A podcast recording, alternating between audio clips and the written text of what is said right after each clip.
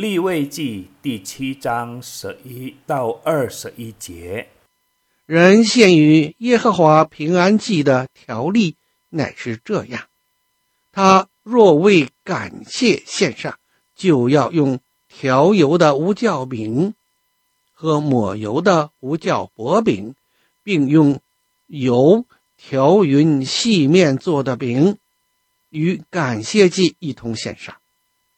要用有教的饼和为感谢献的平安祭与供物一同献上。从各样的供物中，他要把一个饼献给耶和华为举祭，是要归给撒平安祭生血的祭司。为感谢献平安祭生的肉，要在献的日子吃，一点儿。不可留到早晨。若所献的是为还愿，或是甘心献的，必在献祭的日子吃。所剩下的第二天也可以吃，但所剩下的祭肉到第三天要用火焚烧。第三天若吃了平安祭的肉，这祭必不蒙悦纳。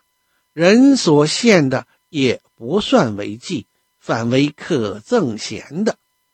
吃这祭肉的，就必担当他的罪孽。挨了污秽物的肉，就不可吃，要用火焚烧。至于平安祭的肉，凡洁净的人都要吃。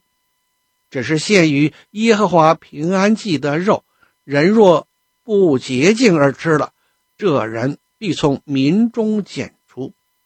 有人摸了什么不洁净的物，或是人的不洁净，或是不洁净的牲畜，或是不洁可憎之物，吃了献于耶和华平安祭的肉，这人必从民中剪除。